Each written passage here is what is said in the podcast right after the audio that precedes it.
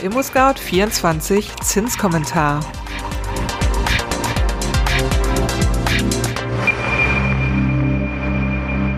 Hallo und herzlich willkommen zum ImmoScout24 Zinskommentar Podcast. Die steigenden Immobilienpreise machen mittlerweile auch der EZB Sorgen. Sie warnen vor einer Überbewertung. Was bedeutet das für die Bauzinsen? Das klären wir in dieser Podcast-Folge. Doch zuerst wie immer das Wichtigste in Kürze. Erstens, die Inflationsrate steigt weiter und könnte eine Lohnpreisspirale in Gang setzen. Zweitens, die EZB warnt vor überbewerteten Immobilienpreisen und zu geringen Kreditabsicherungen.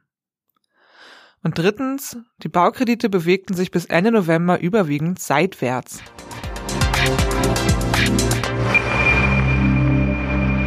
Im Oktober lag die Inflationsrate in Deutschland bei hohen 4,5 Prozent.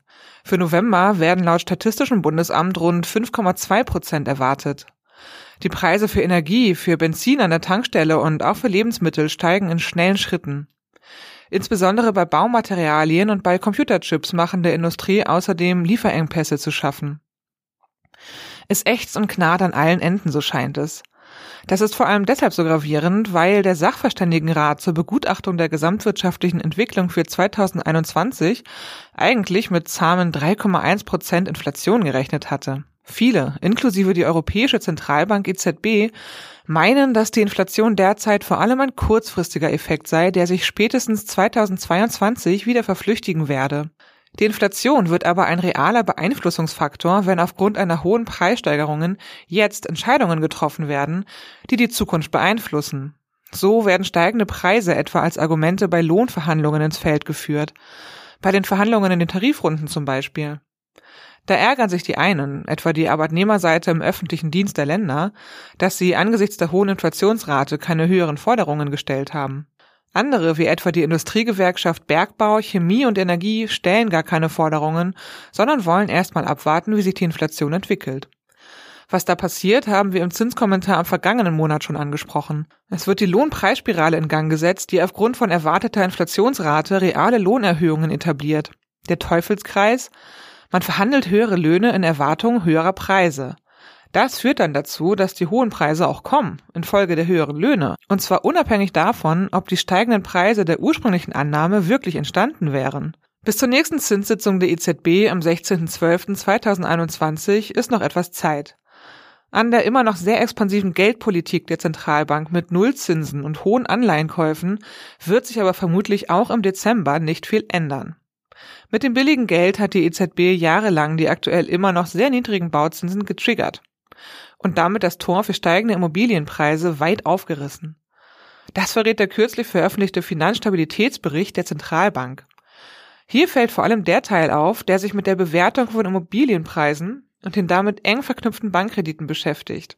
Preissprünge bei Immobilien in der EU von mehr als sieben Prozent im zweiten Quartal 2021 geben Anlass zur Sorge, heißt es im Bericht. Hierzulande steigen die Preise noch schneller, weshalb die EZB die Wohnungsmärkte in Deutschland, aber auch in Österreich und den Benelux-Ländern für überbewertet hält.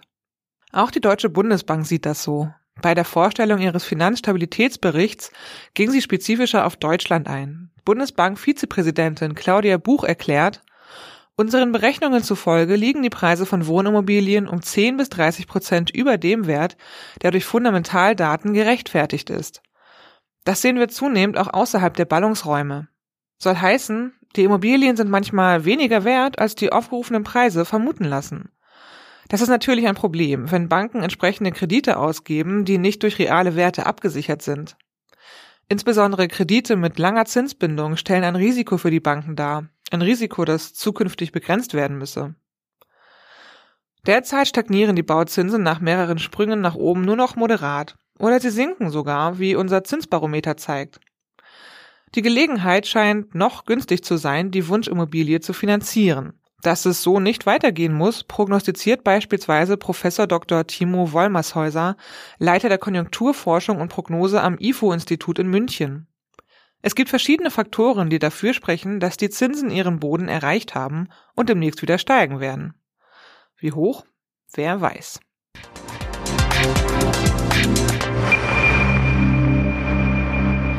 Kommen wir nun zum ImmoScout24 Zinsbarometer. Was war denn da los? Im Verlauf des Novembers schlugen die Bauzinsen regelrechte Kapriolen. Es ging erst abwärts mit ihnen, dann wieder steil bergauf und dann wieder hinab. Zum Stichtag dieses Zinskommentars können wir wieder sinkende Zinsen vermelden. Im Klartext, die kurzfristig orientierten Bauzinsen mit einer fünfjährigen Bindungsfrist sanken um 0,03 Prozentpunkte auf 0,90 Prozent. Im Vormonat waren es 0,93 Prozent. Darlehen mit zehnjähriger Zinsbindung gaben um 0,02 Prozentpunkte nach. Sie liegen jetzt bei 0,95 Prozent. Noch mehr gaben die für 15 Jahre gebundenen Kredite nach. Sie landeten bei 1,26 Prozent. Im Vormonat waren das noch 1,30 Prozent. Lediglich die Zinsen für 20 Jahre laufende Kredite stagnierten bei 1,44 Prozent.